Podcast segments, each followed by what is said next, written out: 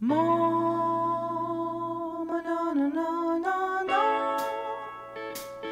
привет, меня зовут Марина, и вы слушаете подкаст «Так можно». Ну что, пятый эпизод, полет нормальный, едем. Сегодня для меня такая неоднозначная тема. Мне кажется, будет звучать много вопросов, много размышлений. Я даже попрошу поддержку из зала. Меня жутко бесит, когда люди вокруг только и занимаются тем, что употребляют. Нет, когда я обращаю внимание на то, что человек постоянно потребляет э, какую-нибудь э, информацию, потребляет контент бездумно и ну, чересчур много.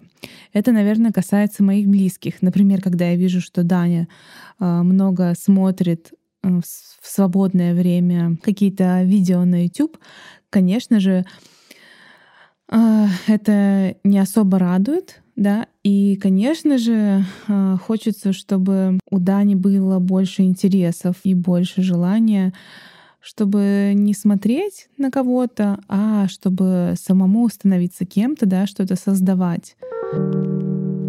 Поскольку я заговорила о Дане, я хочу ему прямо задать несколько вопросов. Почему ты смотришь YouTube? Ну, я, потому что я смотрю YouTube, потому что мне интересно про Майнкрафт, там всякое такое. Ты бы хотел создать свой канал на YouTube? Ну да и нет. А почему нет? У меня не всегда есть э, э, что поснимать, там рассказать, я и там посмотреть что-то, и тогда я могу там вдохновиться. А как ты думаешь вообще, что нужно для того, чтобы создать канал? Ну, точнее, для того, чтобы что-то делать на YouTube?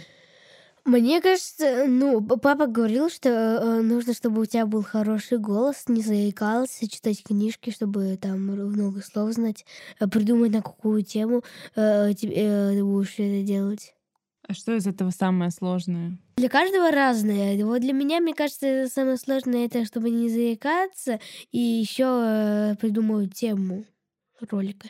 Что нужно ребенку, чтобы жизнь была интересной? Ну, для каждого разное. Ну вот для тебя. Вот для меня вот я, я, я сегодня э, начал читать э, книжку «Мальчик и медведь в лодке», и я подумал, что мне нужны прям такие интересные книжки, там любые там толстые или тонкие, я все равно их прочитаю. И еще для меня нужен планшет, чтобы снимать, ну, не снимать, а играть в Майнкрафт и смотреть YouTube. Если отмотать время, то я могу вспомнить, как мы с моей сестрой в детстве а, лежали на диване перед телеком и смотрели все подряд. Естественно, это был выходной день, родители куда-нибудь уезжали погулять, а мы вот таким образом отрывались и просто смотрели мультик за мультиком, фильм за фильмов, ели всякую не всегда полезную пищу, и под конец дня мы такие... Образ был такой ленивцев, которые уже ничего не хотят делать, завтра в школу, о ужас, настроение так себе, состояние так себе. И вот это состояние, оно мне не нравится. Хотя, конечно же, иногда хочется потупить. И, в принципе, даже в настоящее время я сама это делаю. Вроде бы в этом нет ничего такого. Но нужно тебе потупить, полежать. Сложно назвать это отдыхом, конечно, но для кого-то это отдых. Ну вот, скажем, нужно тебе это сделать. Ну, пожалуйста, сделай. Наверное, э, в первую очередь важно знать меру этому и уметь как-то выйти из этого, остановиться, возможно, так. Еще такой момент, что в мире все-таки действует такой закон, да, ты что-то получаешь и ты что-то отдаешь, и люди эм, потребляют разную информацию. А еще вот это слово потреблять, оно мне тоже, кстати, не нравится. Если говорить как раз-таки о том, что люди что-то получают, а, принимают и отдают, дарят, то это, конечно, уже по-другому звучит. Так или иначе, я часто замечаю в себе вот этого жесткого критика. И если я вижу своих близких, вот за таким времяпровождением меня это начинает вызывать такое негодование. А еще я спросила у Ромы, что он думает по этому поводу.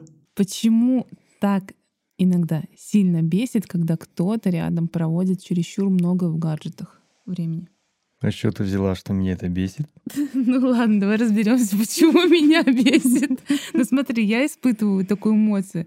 Иногда, когда я смотрю, э, там, Дани или ты, ну, в телефоне слишком много времени проводит, и меня это начинает бесить. Ну, например, касательно Дани, скажи свои эмоции. Касаемо Дани, мне кажется, он не всегда может контролировать себя в поглощении контента. А ты можешь? Ну, отчасти, да. Ну, у тебя есть такие моменты, когда ты чересчур поглощаешь контент? Ну, это, скорее всего, после девяти вечера я могу на какой-нибудь ерунде залипнуть. То есть, когда уже, по идее, бы все выключить и готовиться ко сну или что-нибудь другое делать, но точно не в соцсетях, там, не в гаджетах. И ты можешь просто залипнуть. У меня сейчас э, вдруг я поняла, что меня почему-то вы бесите, когда вы залипаете. А я тут понимаю, что ты, когда много проводишь, ну, когда ты чувствуешь, что ты залип, ты сам себя бесишь, да? Ну, как бы. Или нет? Mm. Ну, ты такой, блин, я потерял время. Вот и факт. Не, ну есть сожаление, но все равно потом же ты, ты как бы понимаешь то, что это твой был выбор. И думаешь, ну, в следующий раз сделай правильный выбор. Вот представь такой момент, что у тебя такое супер вдохновение, ты хочешь что-то такое поделать, классно, там, ну вот, подъем у тебя, а вокруг люди, неважно, я здание, неважно, просто вокруг люди, которые такие, а, чё, мы хотим потопить в гаджетах, там, ла-ла-ла. Вот какую ты эмоцию испытываешь? Хм. Или что ты хочешь в этот момент сделать? Выйти из этого или что-то сказать? Не, ну понятно, когда классно, когда все на волне, и когда все хотят позалип... позалипать в телефоне, все залипают, а когда хотят, хотят креативить, все это дружно делают. Когда диссонанс, то, конечно, ты не понимаешь их, они не понимают тебя, наверное. Ну, что ты в этом случае делаешь, окей? Да не то, ничего не делаешь, что как бы... Ну, ты... Ну, либо нужно, либо их вдохновить, кто вокруг как бы залип, залип, просто сказать, эй, ребят, давайте очнитесь, давайте где-то креативить, что-то делать. Ну, либо сам уже туда же залазишь. Ладно, окей. А вообще есть такая про- проблема, что есть такой дисбаланс наступает там у людей, когда они чересчур вот потребляют. Ну вот мы говорим Дани, например, смотри, вот есть люди, которые хавают, да, потребляют контент, а есть те, кто создают креаторы. Креаторы, создатели, они выше тех, кто потребляет. Но по факту, как бы, должен ну... ли человек создавать постоянно? Не, ну те, кто создают, они также и потребляют, но просто тут, мне кажется, нужен какой-то э, и баланс, и смотря что, что, что ты потребляешь. Если ты просто какие-то развлекательные каналы смотришь, которые тебя, ну, просто стимулируют.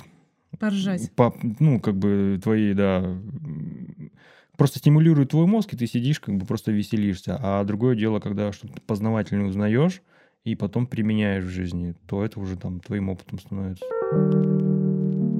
Если подумать, то все, чем мы занимаемся, например, с Ромой, наша деятельность, мы а, создаем контент, то есть мы создаем видео, я часто рассказываю о чем-то, делюсь своими мыслями, и мы это создаем для того, чтобы кто-то посмотрел. Но не просто чтобы посмотрел, да, а вдохновился или что-то понял для себя важное. Так что же именно меня бесит?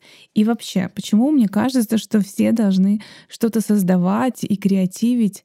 Школьные времена, после школы я приезжала домой, я помню это драгоценное время, когда я обедала, а потом просто обожала зависать перед телевизором, смотреть сериал за сериалом с перерывами на домашнюю работу, но так или иначе я зависала перед телеком и проводила время совершенно тупо. И если бы в то время был Инстаграм или YouTube, то я бы по-любому и, возможно, бы гораздо больше времени проводила там. Но в моем случае все-таки, когда вся эта штука появилась, я таки начала что-то создавать, что-то придумывать, что-то снимать.